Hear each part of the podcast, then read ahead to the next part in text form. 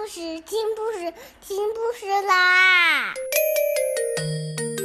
重要的事情说三遍，小屁哒啦啦，明天见！快来听故事吧！Hello everyone, today we'll read a new book. The name is Tom's Birthday Treat. Everyone, today we'll read a new book. The name is Tom's Birthday Treat.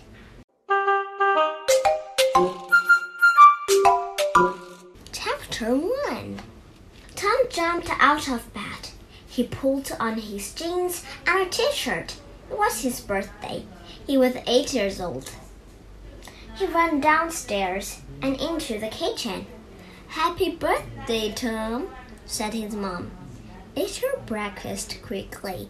Dad has had his breakfast and he wants to make an early start.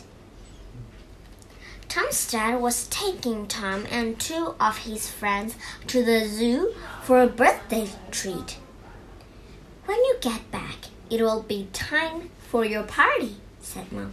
Yippee, said Tom. Breakfast, Tom and his dad got into the car.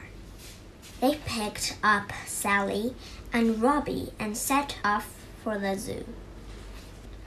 On the way to the zoo, Tom's dad stopped outside a large stop shop.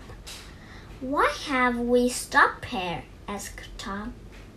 Don't worry, this won't take long, said Dad.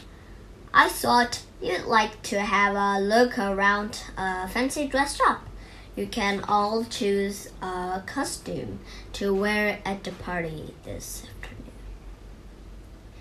Inside the shop, Tom, Sally, and Robbie looked at all the costumes. Whoa, they said. Sally tried on a clown's costume. She put on a large orange wig and a big red nose. Everyone laughed. Look at me, said Robbie. I'm a robot.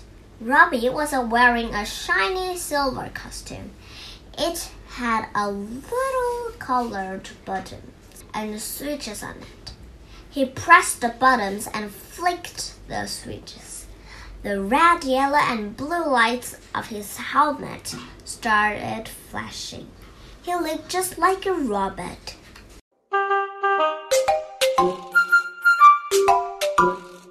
Tom had chosen an astronaut's costume.